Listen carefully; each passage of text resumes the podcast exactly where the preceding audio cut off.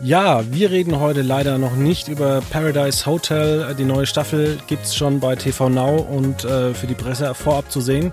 Nein, wir reden heute über die Konkurrenz.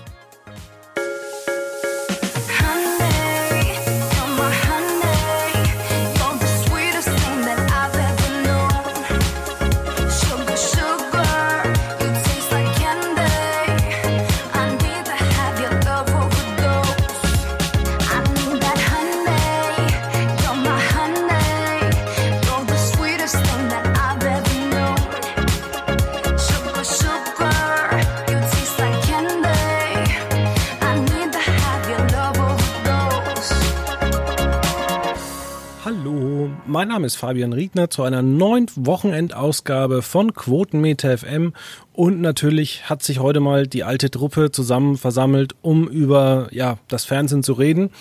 Da wäre zum einen Niklas Spitz. Hallo. Hi. Und David Krischek. Halli, hallo zusammen. Sorry, ich musste kurz was trinken. Denn ich habe den. Was? Ich sage kein Problem. Ach so. denn wir kommen ähm, zu den Upfronts, ähm, zu den deutschen Upfronts. Äh, und zwar hat äh, Pro7 Sat1 äh, sein Programm bekannt gegeben. Und wir dachten im Vorfeld, boah, wir sind wieder Stunden beschäftigt. Ähm, schlussendlich war da nur ein Redakteur beschäftigt und der hat es auch innerhalb von einer Stunde geschafft, alles zu verfassen. Äh, dementsprechend ist auch meine Erwartungshaltung hier in dem Podcast jetzt auch nicht ganz so groß. Ähm, ja, David, wie siehst du das denn? Ja, also erstmal ist es natürlich schlecht äh, zu sagen, dass von diesem Podcast nichts zu erwarten ist, weil dann äh, schalten jetzt ja alle Hörer ab. Nein, es ist äh, inhaltlich ist viel zu erwarten, aber von der Masse, die uns präsentiert wurde, ist weniger was zu erwarten. Ja, das stimmt. Allerdings habe ich wiederum fast erwartet, dass äh, so wenig kommen wird, ähm, weil letztendlich man hat ja diese Programmpräsentation jetzt äh, zweieinhalb Wochen nach den eigentlich angesetzten Screenforce Days gemacht, die ja Corona-bedingt ausfallen mussten. Ich glaube, es herrscht auch viel Unsicherheit äh, in den Unternehmen, in den Sendern vor. Was kann man überhaupt äh, finanziell stemmen? Worüber, worauf verzichtet man, verzichtet man lieber? Man muss ja Einsparungen irgendwie machen. Und deswegen, ja, die Ankündigungen sind äh, dürftiger ausgefallen als in den Jahren zuvor. Aber äh, es überrascht mich eigentlich nicht. Ja, Niklas, ähm, es gibt eigentlich nur drei neue Shows. Und zwar Fame Maker, Wer sieht das denn? Und die Herzschlagshow. Und äh, zwei davon laufen schon im Juli. Ähm, ja, kann man sich darauf freuen oder eher weniger? Hm, ich bin mal gespannt drauf. Also am ehesten bin, interessiert mich eigentlich noch, ob das Konzept von Fame Maker funktioniert. Ich meine, da steckt ja wieder Stefan Raab hinten dran. Und äh, also als ich das Konzept das erste Mal gelesen habe, musste ich erstmal so stutzen. Ist jetzt irgendwie cool, so eine Art The Voice zu machen, nur dass es jetzt nicht um den Gesang geht, sondern komplett anders äh, um diese Performance, wenn man die Stimme sowieso nicht hört. Ähm, fand ich erstmal ein bisschen komisch, aber ich denke mir halt so sowas wie The Masked Singer funktioniert ja auch. Und vielleicht kann ProSieben damit ja auch wieder so ein Hit landen. Also das Konzept von Fame muss ich echt sagen, habe ich hier schon vor zwei Jahren im Podcast angesprochen, mal eine Castingshow bei RTL zu machen, wo man erst am Ende nach allen, also wo man erst am Ende hört, wie der Gewinner singt. Und äh, es war damals eine Schnapsidee und ich glaube, es wird auch eine ziemlich große Schnapsidee weil ähm, ja, es ist wieder so eine Art Mittelmäßigkeit oder wir sehen Leute beim Scheitern. Ich erinnere mich da immer noch an diese äh, Sat1 ähm, Kochshow, wo irgendwie alle mit Bunsenbrenner kochen mussten, damit es auch möglichst schief geht. Also ich glaube, dass dieses Format man muss auch sagen, die letzten Formate, die Stefan Raab produziert hat, waren alle jetzt, muss ich sagen, echt bescheiden. Ja, die Leute wünschen, äh, wünschen sich lieber, dass er endlich mal wieder vor die Kamera tritt. Also zum Beispiel absolute Mehrheit war Mist, äh, Quizboxen war Mist. Ähm, ganz ehrlich, die beste Idee ist auch Mist. Ich glaube, Fame Das Ding? Das Ding des Jahres meine ich. So. Ähm, das war jetzt auch keine Show, wo man dann, wo alle gesagt haben, ja, sowas Geniales, sondern viele haben gesagt, ja, komisch, komisches Konzept. Also jetzt brauchen wir eine Sendung, wo wir nicht hören, ähm, ob die Leute singen können. Mhm. Andererseits finde ich, wenn man sich so insgesamt die Upfronts so anschaut, kann man ja wenigstens mal pro für pro 7 sagen, dass es immerhin ein paar neue Versuche von Shows gibt im Gegensatz zum Rest, oder? Also gerade wenn man nach äh, Zusatz 1 dann eher blickt. Ja, zu Sat 1 kommen wir gleich. Ähm, ja, ich bin natürlich auch gespannt äh, bei Wer sie das denn? Ich hoffe natürlich, dass es eine knackige, ich sage mal maximal 90 Minuten Show wird. Ich habe aber eher das Gefühl, es wird wieder so eine 185 äh, Minuten Sendung. Und äh, das ähnlich wie bei ähm, Rennen zur Million, äh, glaube ich, ist halt nach 60 Minuten da vielleicht die Luft raus. Obwohl ich den ja, Trailer ganz gut fand das war, glaube ich, auch ein bisschen das Problem bei äh, das Ding des Jahres.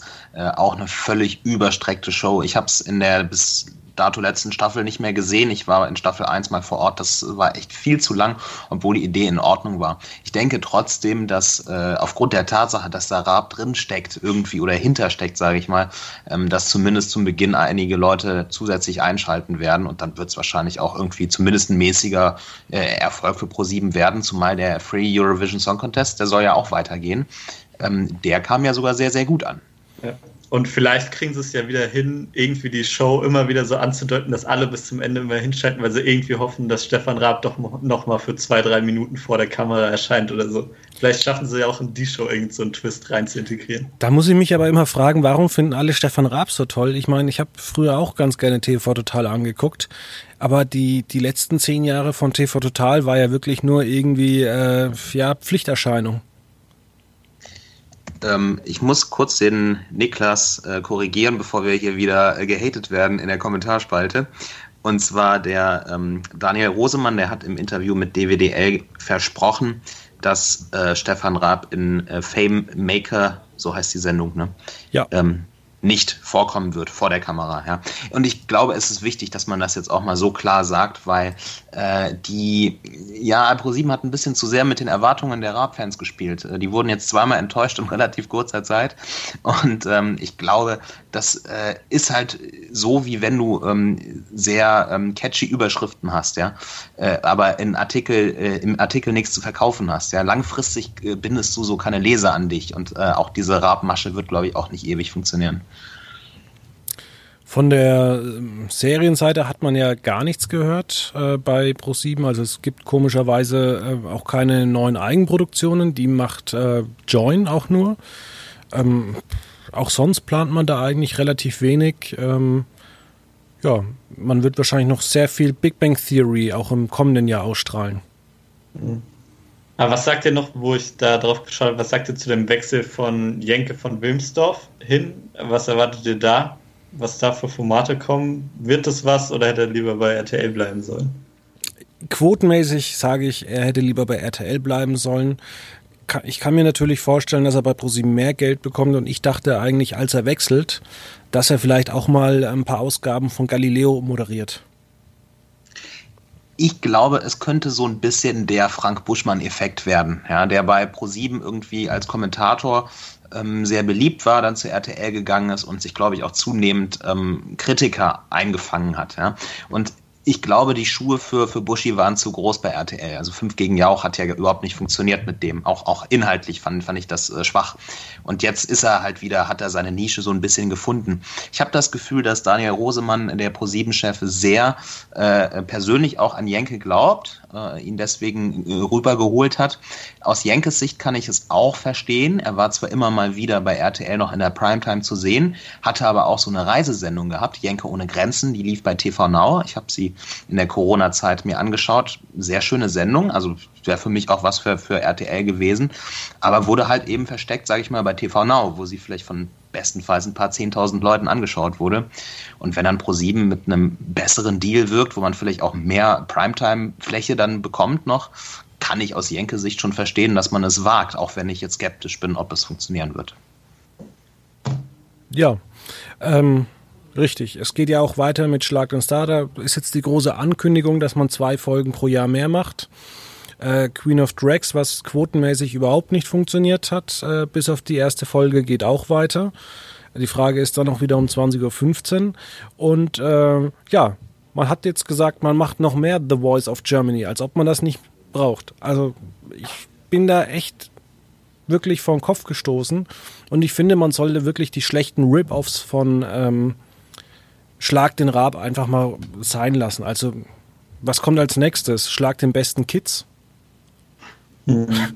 Ich bin vor allem momentan nicht so der Fan, wo sich der Trend dahin entwickelt hat, dass sie denken, wir müssen nur immer einen Star gegen einen Star antreten lassen. Also ich persönlich finde es immer viel interessanter, wenn man eine bekannte Persönlichkeit hat, die gegen irgendeinen sympathischen Underdog, der sich irgendwie halt wie bei Schlag den Rab auf die Sendung vorbereitet hat und da irgendwie hofft, das große Geld gewinnen zu können, indem er den Star schlägt. Also das finde ich persönlich viel interessanter, wie zwei Stars gegeneinander antreten zu lassen. Ja, vor allem, ich sage mal so, die ganzen Effekte sind halt alle noch aus dem Jahr 2005 und man könnte das ja alles mal ein bisschen spritziger machen. Man muss ja auch nicht die ganze Zeit immer einer gegen einen machen. Man könnte ja auch mal was Neues probieren. Jetzt sage ich mal ein paar Duell, aber wahrscheinlich kommen dann pro sieben demnächst äh, Schlag die Teams, wo dann zwei Teams gegeneinander antreten, wo es dann nur noch 5000 Euro zu gewinnen gibt. Dann gibt es nochmal eine neue Chance, dass Pocher nochmal irgendwo gegen Wendler antreten kann. Mit den Paaren, also man kann da ja da auch mal was Neues äh, ausprobieren. Und in Sachen Neues ausprobieren will ich zu, zu Sat1 gehen, denn äh, ja, Sat1-Chef Kaspar Pflüger hat nämlich was ganz, ganz Neues angekündigt. Eine Sendung, die auf dem Trailer super aussah. Und zwar, ich habe gerade den Namen, ähm, hier, Five Gold Rings das hat sich wirklich spannend angehört. Habt ihr davon schon mal was gehört? Ähm, ehrlich gesagt nicht. Also ich habe jetzt auch, äh, was Manuel schön ein bisschen zusammengefasst hat, von dieser britischen Version gelesen und äh, konnte mir aber noch nicht so viel ein Bild draus machen, dass wirklich sagen würde, ja, die ein, zwei Sätze überzeugen mich, das klingt nach einem spannenden Konzept. Ist das, ich äh, bin schlecht informiert, ist das zufällig die Quizshow, die mit äh, Balder und von Sinn gemacht wird? Nein. Oder ist das noch eine weitere? Nee, das soll die andere werden, quasi. Okay, oder? also man hat zwei Quizshows für den Vorabend quasi angekündigt genau. damit. Äh, das mit den Five Rings, es wurde so beschrieben mit, man hat irgendwie einen Bildschirm und äh, muss auf dem Bildschirm irgendwie die Antwort in den Ring reinpacken und irgendwie Runde für Runde wird, glaube ich, der Ring kleiner, sodass es schwieriger wird, irgendwie das Richtige auf dem Bildschirm Genau, also du hast dann so eine riesen Projektionsfläche und dann wird halt gesagt, ja, wo liegt in Deutschland äh, Gütersloh? Und dann hast du am Anfang einen großen Ring und am Ende theoretisch hast du, wenn es darum geht, wo liegt Würzburg, hast du am Ende einen ganz kleinen Ring und dann ähm, wird halt die Gewinn oder die, äh, ja, die Gewinnsumme ähm, größer oder kleiner. Okay.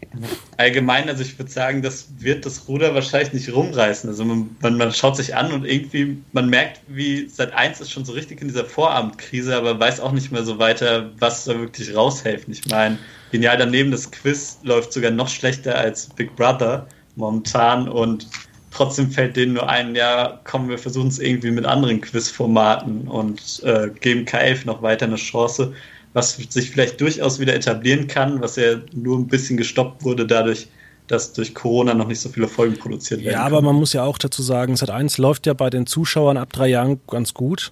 Aber das Problem ist, äh, drei Viertel aller Zuschauer sind einfach über 50 Jahre alt und da muss man sich jetzt mal nichts vormachen. Sat 1 hat ein Riesenproblem, dass sie eigentlich fast nur alte Leute ansprechen. Und mit K11 war es genauso. Du sprichst auch nur alte Leute an. Und Sat 1, äh, deswegen hat auch äh, Big Brother nicht funktioniert, weil es, man muss es fast sagen, es ist ein Rentnersender. Und der, der Sat1-Chef oder der Pro7 Sat1-Chef, der gehen musste, Thomas Ebeling, der hatte eigentlich mit dem, was er gesagt hat, vollkommen recht. Und äh, ähm. die, ja? Ja, also vielleicht, äh, äh ja, jein. Also ich äh, finde schon, wenn ich mir die Quoten der K11 Erstausstrahlungen anschaue, dann äh, muss ich schon sagen, okay, die lagen teilweise auch mal bei siebeneinhalb, acht, neun Prozent beim umworbenen Publikum. Davon war ja Sat 1 jetzt irgendwie jahrelang entfernt, äh, weit entfernt um 18 Uhr.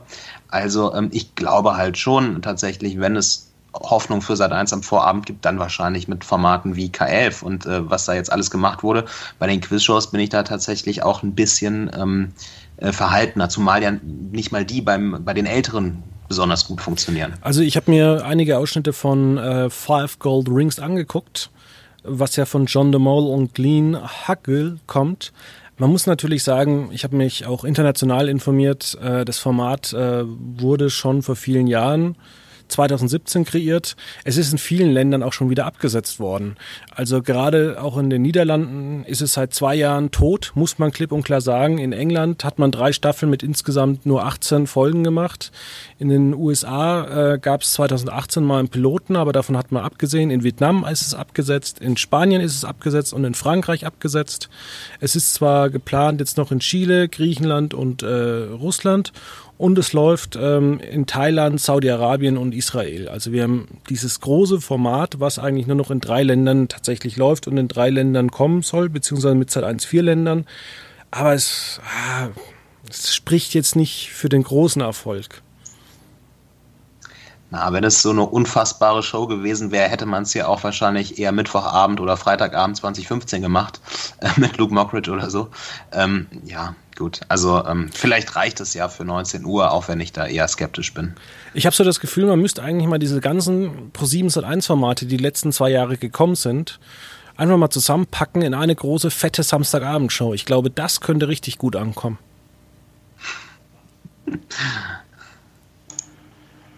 Also dies mit wahrscheinlich auch, äh, was siehst du denn? Dann Rennen, dann vielleicht Five Gold Rings. Wenn du das in eine Sat1-Show oder Pro7-Show reinpackst, ich glaube, das macht dann richtig Spaß. So ein bisschen beste Show der Welt mäßig?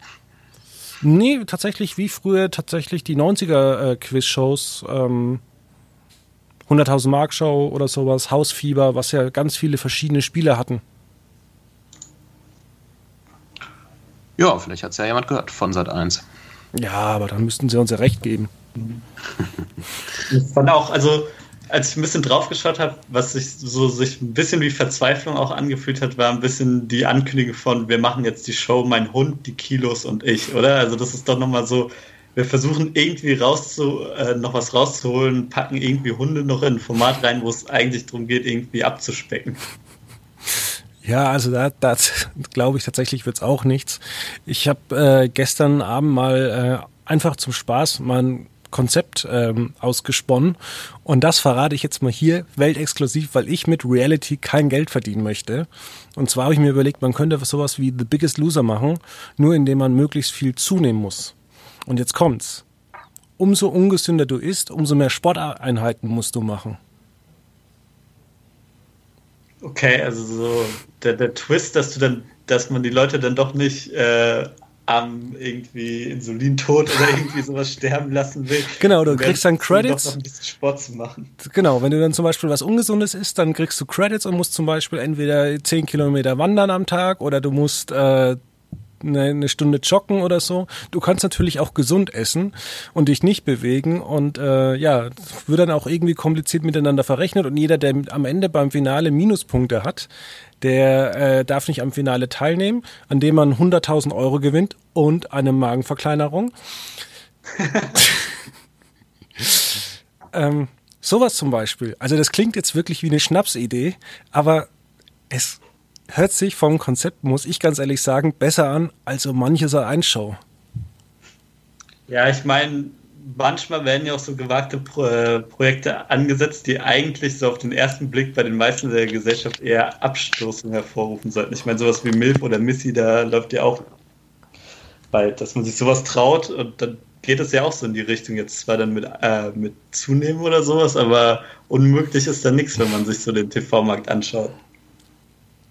Aber Milf oder Missy ist im Grunde genommen sehr, sehr unspektakulär. Also äh, vom Konzept her eigentlich auch total langweilig. Da ist ja eigentlich Titel. zum Beispiel The, The Beauty and the Nerd, das hat man ja eigentlich ähm, in so eine Art äh, Prince Charming oder Sommerhaus der Stars umgewandelt. Da geht es ja eigentlich auch nur noch um Lästereien, so wie ich es mitbekommen habe. Ja, es ja, ist ja. vor allem sehr flach und oberflächlich. Also ja, und das bei dieser, bei der Zunehmenshow dann vielleicht auch noch so ein bisschen äh, persönliche Konflikte wöchentlich rein. Ich glaube, das würde funktionieren. Ach, das ist schon zehnmal niveauvoller als Balls. Also, ich glaube an deine Sendung. Ja, und was man sagen muss, also Sat 1 probiert, glaube ich, ein, zwei neue Serien aus. Das ist sehr löblich. Da kann man jetzt dazu vorab noch nichts sagen. Ähm, da kommt es immer drauf an, ja, da gibt es so viele Faktoren. Ähm, für mich zeigt sich aber, dass man jetzt Promi Big Brother ähm, um eine Woche verlängert, dass man die Kuh zwar länger melken will. Ich habe so aber das Gefühl, dass man damit tatsächlich dieses Jahr vielleicht in die falsche Richtung gehen könnte, weil man eben schon 100 Tage Big Brother hatte. Ja, naja, gut. Am Ende würde ich sagen, kommt es halt wieder auf den Cast an. Ja? Also hast du einen genialen Cast, dann äh, freut man sich auch drei Wochen darüber. Aber kann der halt nicht so viel, dann kann es halt durch diese eine Woche länger doch nochmal drastisch schief gehen. Ja, ich glaube auch, also aus Promis unter Palmen hätte man ja auch locker äh, wahrscheinlich acht Folgen statt sechs machen können oder so. Ähm, hängt halt wirklich davon ab, ob man spannende Leute gewinnt. Aber ich würde sagen, im, in der Reality-Welt hat Promi Big Brother ja schon ein gewisses Standing. Also da gehen ja auch schon Leute hin, äh, die man aus Dschungelcamp, Bachelor und so kennt. Also kann schon klappen. Ja, dann haben wir noch äh, neu aufgelegt, das hat eins Promi-Boxen und ähm, wahrscheinlich eine Antwort aus ähm, ja, den eben genannten Reality-Show.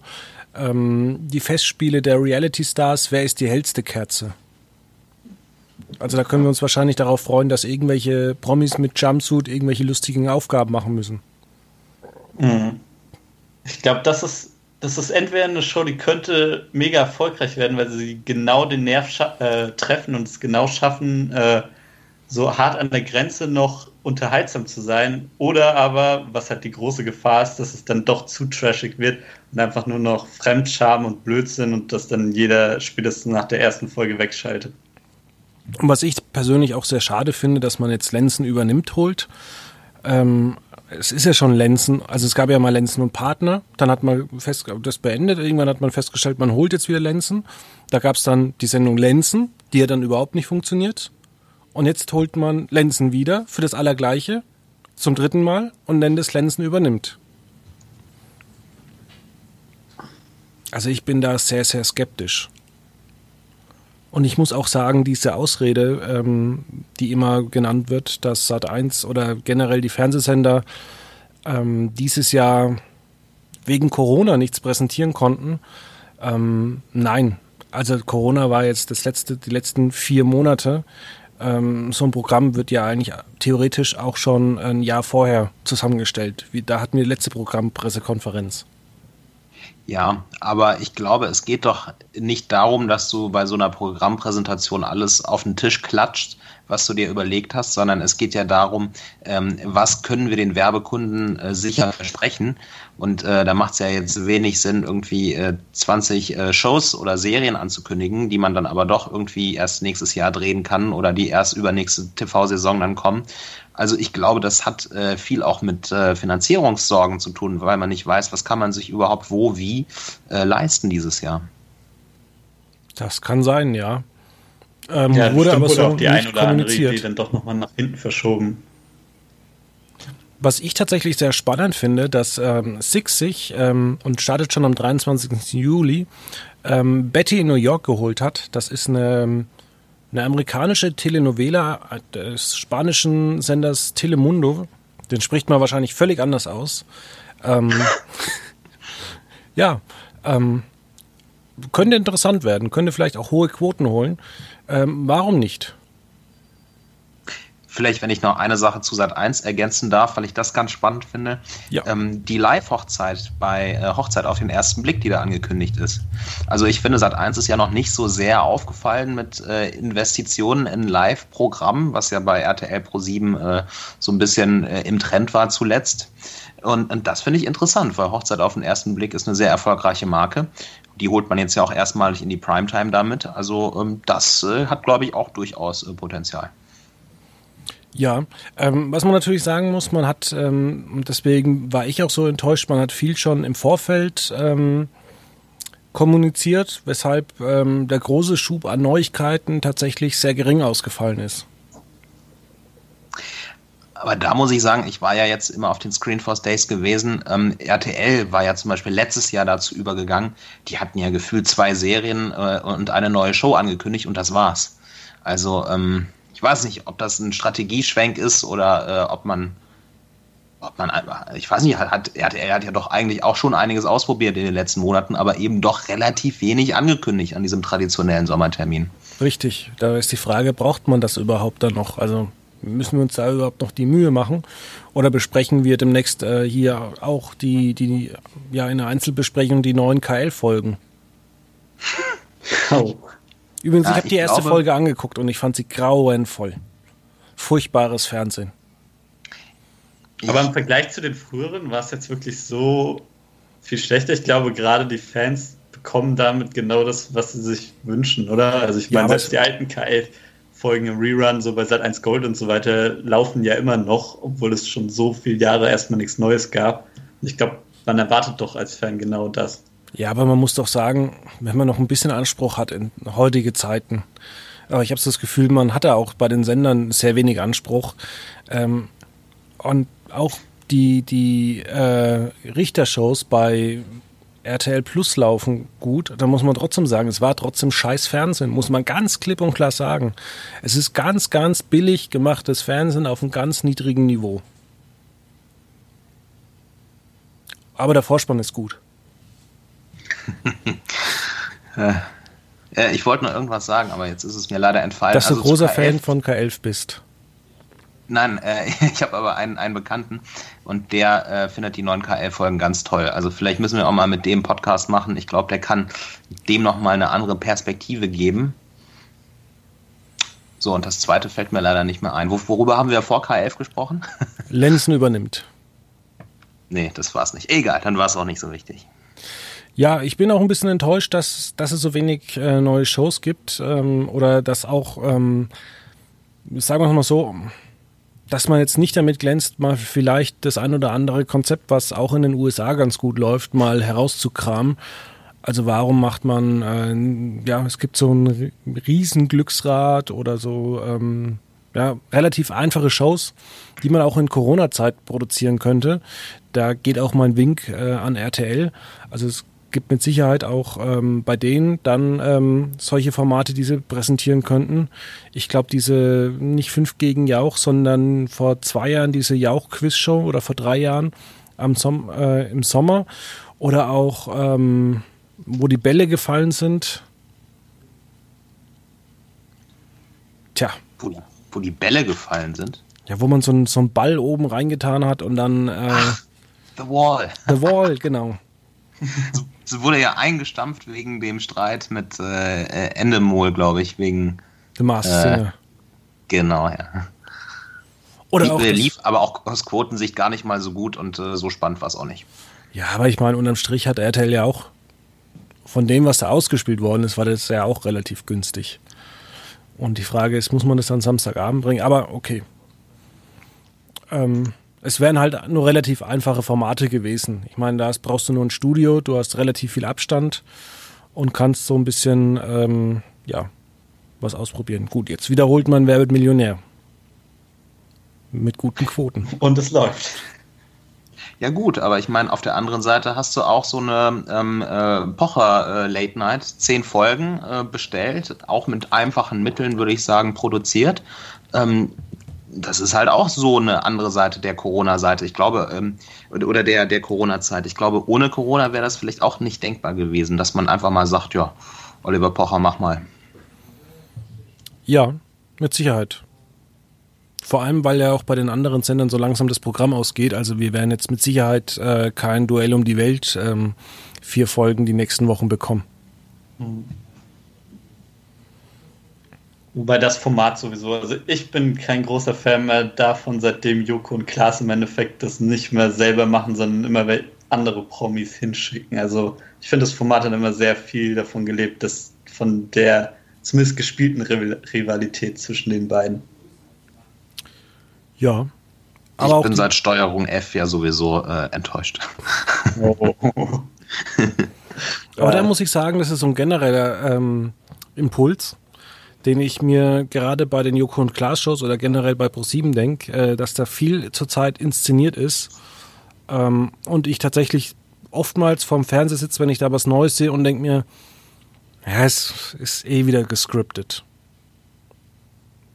Ja, bin ich froh, dass ich mich, äh, also ich hatte schon immer so den Eindruck, das wird schon so sein, aber es hat mich noch nie so wirklich gestört und selbst auch nachdem Steuerung F äh, die wirklich interessanten Beitrag dazu gemacht hat, muss ich sagen, hat es meine Sichtweise nicht so sehr verändert. Ich kann die Folgen immer noch gut genießen, wenn sie eben gut gemacht sind. Ja, aber man ja, weiß dafür, dass es halt nicht mehr ganz so ist, wie es halt ist. Und ähm, Ja, auch warum man zwischen den Eindreh in Frankreich und Ungarn irgendwie drei Monate Pause hat. Ja, also ist doch eigentlich Käse gewesen. Ja, also was ich daran so schade finde, man hätte es gar nicht nötig, es so über zu, über zu inszenieren. Ich finde, Klaas ist so ein lustiger äh, Charakter. Ich meine, ich habe ihn äh, mal live gesehen. Ich äh, habe ihn bei diesem Thomas Gottschalk Geburtstag im ZDF gesehen. Äh, die können's, die können's einfach. Ja, es wäre einfach nicht nötig, das so über zu dramatisieren. Vor allem deswegen finde ich es einfach schade. Ja, ich höre allerweil sein Podcast Baywatch Berlin das ist ja auch unterhaltsam und ähm, stell Klaas hin, zehn Minuten, der quatscht dir auch äh, lustige Sachen einfach hin. Ähm, ja. Weil ich, ich sagen muss, deine Stand-ups bei Late Night Berlin fand ich manchmal schon nicht gut, gerade wenn ich es mit zum Beispiel Stefan Raab vergleiche. Der hat, finde ich, zumindest in seiner Prime deutlich Besseres gemacht. Ja, aber das ist, glaube ich, auch so ein Effekt, das musst du lernen. Und die Frage ist, ähm, brauchst du das eigentlich? Wollen es die Zuschauer? Oder wollen die Zuschauer nicht eigentlich ähm, die fetten Einspielfilme und die Aktionen? Tja, die Mischung macht's, würde ich sagen. Ne? Ja, eben, die Show kann ja auch nicht nur aus den, nur aus solchen Highlight-Clips bestehen, weil dann sind sie kein Highlight mehr. Ja. Gut, wir drehen uns im Kreis, wir kommen zu unseren großen fünf. Und zwar heute haben wir uns mal was überlegt. Ähm, die großen fünf Dinge, die wir in der Küche oder in der Küche haben sollten, ähm, die wir aber nie benutzen. Ja, Niklas, ja. fang doch mal an mit deiner Top 5.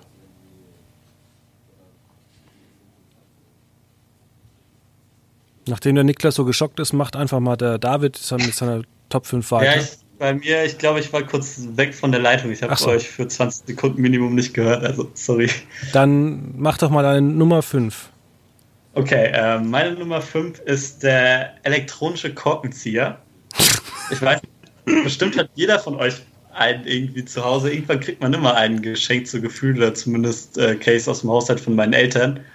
Und ich habe den noch nie benutzt. Ja, mein Platz 5 ist der gute Stabmixer. also ich bin ja kein äh, begnadeter Koch und deswegen braucht man in der Regel auch keinen Stabmixer. Hab ich, wenn es hochkommt, na, so liegt unter zehnmal, äh, dass ich den benutzt habe in meinem Leben. Ja, den habe ich früher sehr viel benutzt, weil ich viel gebacken habe. Ähm, jetzt allerdings weniger, denn der ist mir aber gar nicht eingefallen. So weit ist er bei mir verschollen. Bei mir ist äh, Top 5 was, äh, was ähnliches und zwar der Schneebesen. Oh, echt? Den benutzt du nie? Den habe ich jetzt, ich glaube, fünfmal benutzt in meiner Wohnung, in der ich seit fünf Jahren lebe. Oh, okay, das, okay, das, das wundert mich jetzt eher so. ich ich äh, mache schon eher Studentenküche, aber ich benutze den eigentlich ziemlich häufig. Ja, was, was machst du denn damit? Du kannst damit alles perfekt anrühren. Also ja, aber ich rühre nichts an. Ich bin Fan von Soße? authentisch. Soße rühre ich nicht an. Ich mag, ich koche ähm, lieber mit Pesto. Salz und Pfeffer. Oder Pesto. okay. Dann, da, ich finde so eine schöne Sahnesoße lässt sich dann doch schon am besten mit so einem Schneebesen schlagen, oder? Ja, ähm, die esse ich allerdings nicht, weil wir wissen ja auch, dass ich vom Fernseher ganz oft äh, Ben Cherry's Eis essen möchte. Eieiei. Ja, Niklas, deine Nummer 4. Ja, ähm, das ist bei mir der Spaghetti-Controller. Ich weiß nicht, ob ihr schon mal was davon gehört habt. Das ist im Nein. Endeffekt ein eigentlich praktisches Tool, wie man Spaghetti sich zurechtschneiden kann, wenn die einem zu lang sind, irgendwie zum Beispiel für einen Kochtopf. Da kannst du quasi in einem, das ist so ein rundes Ding, da kannst du dann einmal so drauf, mit in einem Wisch schneidet sie dann gescheit ab, weil wenn man dann so einen riesen äh, Teil hat und es immer durch, äh, durchbrechen will, äh, ist ja manchmal schon ein bisschen lästig. Ich breche die immer im Waschbecken, wenn ich keine Lust habe. Ich breche sie einfach über dem Kochtopf. Oder so, ja. Aber da geht manchmal was daneben. David, deine Nummer 4. Ähm, meine Nummer vier ist die gute Fritteuse. Ähm, ja, ich habe eine Fritteuse zu Hause, äh, weil ich immer dachte, das ist auch richtig geil, wenn man mal eine Party hat und dann äh, gibt es quasi selbstgemachte, selbstfrittierte äh, Pommes frites. Aber man macht es halt nie. Also ich habe es original noch nie benutzt. Also ich habe selbst keine, aber ich stelle mir das einfach viel zu aufwendig auch vor, oder? Also dann machst du doch lieber ja. eher die Backofenpommes, oder? Ja, exakt. Also, äh, nee, das, das, das macht man eigentlich nicht. Aber ähm, doch, ich habe das Gefühl, diesen Sommer wird die irgendwann mal eingeweiht. Sehr gut. Ja, bei mir ist die Nummer, ich, ich habe keine äh, Fritteuse, nur so eine ähm, alte Heißluftfritteuse, die ich mal, ähm, die Freunde von mir haben. Na egal. Bei mir ist Nummer vier komischerweise der Reibebesen. Das ist dieses äh, viereckige Teil, wo man äh, verschiedene Sachen daran reiben kann. Ähm, es ist wahnsinnig aufwendig, diese Reibe. Kennt man bei Ikea, glaube ich, für fünf oder zehn Euro. Ähm, da kann man auch Karotten und alles Mögliche daran schneiden. Ja, ist wahnsinnig aufwendig, immer sauber zu machen. Da benutze ich dann immer so einen kleinen, na, wie nennt man das, äh, Reibestab oder sonst irgendwas. Der ist viel schneller in der Spülmaschine, so ein Reibebesen in der Spülmaschine. Der wird dann auch nicht richtig sauber, deswegen lasse ich den einfach immer irgendwie äh, bei mir im dritten Fach liegen. Ähm, meine Nummer drei wäre dann die, der Knoblauchschneider. So, ein, so, eine Mischung aus Schneider und Presse, wo man dann im Endeffekt äh, die Knoblauchzehe ganz gut durchdrücken kann. Aber in der Praxis benutze ich dann doch eher das Messer, weil ich es dann irgendwie nervig finde, das Ding wieder sauber zu machen. Spülmaschine. Ja, also hätten wir jetzt eine Liste gemacht mit den Top 5 der besten äh, Küchengeräte, hätte ich jetzt gesagt Spülmaschine. Nee, denn seitdem ich ja. eine, eine habe. Bitte? Ja. Ja, denn seitdem ich eine habe, äh, bin ich verliebt in diese Spülmaschine. Aber wir sind ja bei unnötigen Küchengeräten und da ist bei mir auch die Brotschneidemaschine relativ weit vorne. Hm, was daran liegt, dass ich in der Regel Brötchen esse. Dann braucht man die ja nicht. Die Brotschneidemaschine, die meine, die ich mir mal gekauft habe, weil die nämlich auch Wurst schneiden kann, ähm, ist noch in meinem Elternhaus, deswegen habe ich die gar nicht ähm, gedanklich drauf. Bei mir ist es der Z Spargel- oder Zwiebelschäler. Und zwar, ja, Zwiebelschäler brauche ich nicht, da, da gehe ich mit dem Messer rein, schneide das kurz. Ähm, oder nee, Kartoffelschäler meine ich. Zwiebelschäler. Ähm, Spargel, Spargel kaufe ich äh, geschält. Das hat einen ganz einfachen ähm, Grund. Und zwar schreibe ich ja beruflich relativ viel mit meinen Händen und ich schneide mich immer. Deswegen habe ich mir irgendwann gedacht, gebe ich den Euro mehr aus und schneide mir einfach nicht mehr in die Finger und es tut mir dann einfach keine drei Tage mehr weh und ich kann einfach äh, zu 100 Prozent arbeiten. Ja, Spargel schneiden ist aber auch echt lästig. Richtig. Das kommt noch dazu. Niklas, deine Nummer zwei. Jo. Ähm, meine Nummer zwei, wo du schon fälschlicherweise bei den Zwiebeln warst, ist die sogenannte, das habe ich lustigerweise mal entdeckt, die Zwiebelbrille. Das ist wirklich, wenn du irgendwo googelst, dass irgendwelche Leute versuchen, dir eine Taucherbrille irgendwie als Zwiebelbrille zu verkaufen, wenn du so ein Problem damit hast, dass deine Augen dabei tränen. Oh je. Auch nicht schlecht. Aber hast du eine? Nee, ich habe keine zu Hause rumliegen. Ich, ich, muss zugeben, als wir da mal drauf geschaut haben, dass ich mir komm, ich will einmal schauen, was es für skurrile, bescheuerte Sachen für die Küche noch gibt, die ich nicht zu Hause habe. Okay. Es gibt ja auch den Toasthalter und ähm, den Milchtütenhalter. Ihr dürft noch gespannt sein auf meine Nummer 1. Okay. Die wird auch nochmal der Killer. ja, meine Nummer 2 ist ähm, eine Teekanne. Und zwar, die habe ich mal irgendwann geerbt. Das ist so eine Teekanne, wie sie halt jede Oma hat, aus Porzellan. Ich dachte immer, irgendwann kommen meine Freunde bei mir vorbei. Dann trinken wir zusammen einen Tee. Das Problem ist nicht, dass ich keine Freunde habe. Das Problem ist einfach, dass wir nie einen Tee getrunken haben aus dieser Kanne. Deswegen staubt die auch nur rum.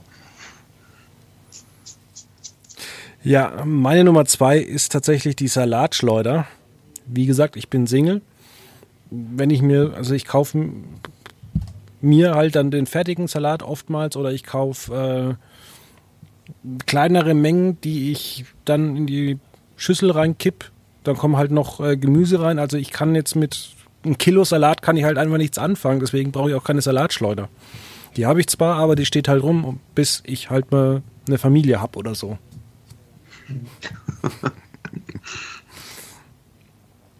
Das stimmt. Äh, jetzt sind wir bei unserer Top 1 schon angekommen, genau. oder? So, da kommt bei mir das wunderschöne Gerät der Wurster. Angelehnt am Toaster, quasi so ein Ding, mit dem du dir schön eine gegrillte, halb getoastete Wurst machen kannst. Sieht alles mega nice aus. bis du auf den Preis schaust und siehst, dass du über 300 Euro dafür zahlen musst. Ja, ich habe mal vor Jahren so eine Netflix-Doku angeguckt. Äh, da ging es um Gemüse als Smoothie ähm, zu sich nehmen oder als Säfte. Und da dachte ich mir, das ist super cool, das mache ich auch. Und da habe ich mir damals einen Entsafter bestellt für 200 Euro und habe dann irgendwann festgestellt, wie viel, wie viel Kilo Saft ich da reinschütten muss, damit ich überhaupt ein Glas voll bekomme und habe dann irgendwie hochgerechnet. Das kostet mich im Monat irgendwie 700 Euro. Und da habe ich dann irgendwann festgestellt, naja, 700 Euro, dann darf ich jedes Ding, jeden Tag das Ding dreimal sauber machen. Nee, da habe ich auch keine Lust drauf. Aber David, deine Nummer eins? Aber das ja. war noch nicht deine Nummer eins, oder? Nee, das war noch nicht meine Nummer eins. Meine Nummer eins ist der Wahnsinn. Okay, ich finde meine Nummer eins schon ganz schön lustig. Ähm, äh, Eierschneider oder Eierteiler. Äh, wer kennt ihn nicht? Ähm, wisst ihr, was das ist? Ja. Genau, also äh, finde ich eigentlich auch super unnötig, aber ich nutze es doch immer mal wieder, weil wenn man so ein hart gekochtes Ei hat, ja, muss ja irgendwie aufs Brot, ne? Richtig. Meine Nummer mhm. eins ist, äh, wenn jetzt alle sagen, warum, Fabian, warum? Und zwar, es ist der Toaster. Warum, ja. Fabian, warum? Ganz einfach, ich habe einen Sandwichmaker. Oh. Aber ja. ich finde, Sandwichmaker macht dann doch, also ich, ich greife schon eher häufiger zum Toast, einfach nur weil im Sandwichmaker dann doch eher mehr eine Sauerei entsteht. ja, beim Sandwichmaker musst du einfach äh, das Back oder Backpapier zwischen Sandwich und äh, Sandwichmaker reinmachen. Dann hast du gar keine Sauerei. Das ist eigentlich immer ein guter Tipp. Das weil beim letzten Mal hatte ich eine ordentliche Sauerei und habe mir erstmal geschworen, ich mache mir eine Weile mal keine Sandwich mehr. Das Backpapier ist echt äh, sehr gut. Und als ich noch, als ich Kind war, und jetzt kommt eine Geschichte vom Opa, ähm, als ich jung war, da gab es noch kein geschnittenes, vorgeschnittenes Backpapier. Da musste man es immer selber reißen. Und heute gibt es schon für jeden Ofen fertig geschnittenes Backpapier. Mhm. Ich wollte noch gerne noch mal einen Nachtrag zu Davids Nummer 1 machen mit dem Eierschäler. Kennt ihr denn auch den Eierschalen-Sollbruch-Verursacher? Nein. Nein. Das ist auch ein wunderbares Gerät. Im Endeffekt so, so eine Metallkonstruktion, die du auf dein Ei legst und dann von oben fällt dann so eine Kugel herab. Und äh, die Druckpunkte sind genauso, dass wenn die Kugel mit, äh, da drauf knallt, dann im Endeffekt schon dieser Riss entsteht, mit dem du dann schön dein Frühstücksei auslöffeln kannst. Boah, habe ich leider selbst nicht, aber kenne ich als Insider von äh, einem relativ berühmten YouTuber, der das hat und über den sich die Community da auch schön drüber lustig gemacht hat, als er das mal erwähnt hat in irgendeinem Podcast. Ja, liebe Zuhörer, was sind eure Tops und Flops? Schreibt uns in die Kommentare und drückt die Glocke. Nein, das gibt's hier gar nicht. Nee, vielen Dank, dass Einmal ihr da wart. YouTube erwähnt und direkt im Game drin. Genau. Äh, vielen Dank, dass ihr da wart. Und dann würde ich sagen, hören wir uns nächste Woche wieder. Dann, äh, ich glaube, irgendwas startet. Vielleicht Paradise Hotel oder so. Bis dann. Ciao. Ciao.